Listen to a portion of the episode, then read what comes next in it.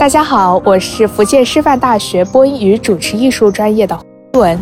我在这次活动中，通过交流播音知识，了解了学习播音专业的视障朋友。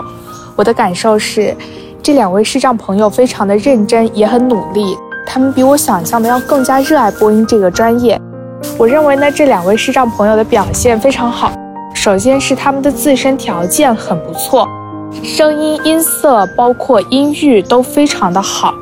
然后呢，两位可以通过多练声以及正确的使用口腔的方式来提高自己的播音水准。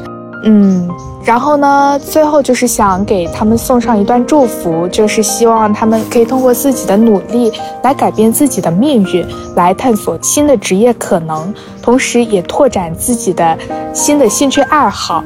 然后希望他们身体健康，万事如意。谢谢。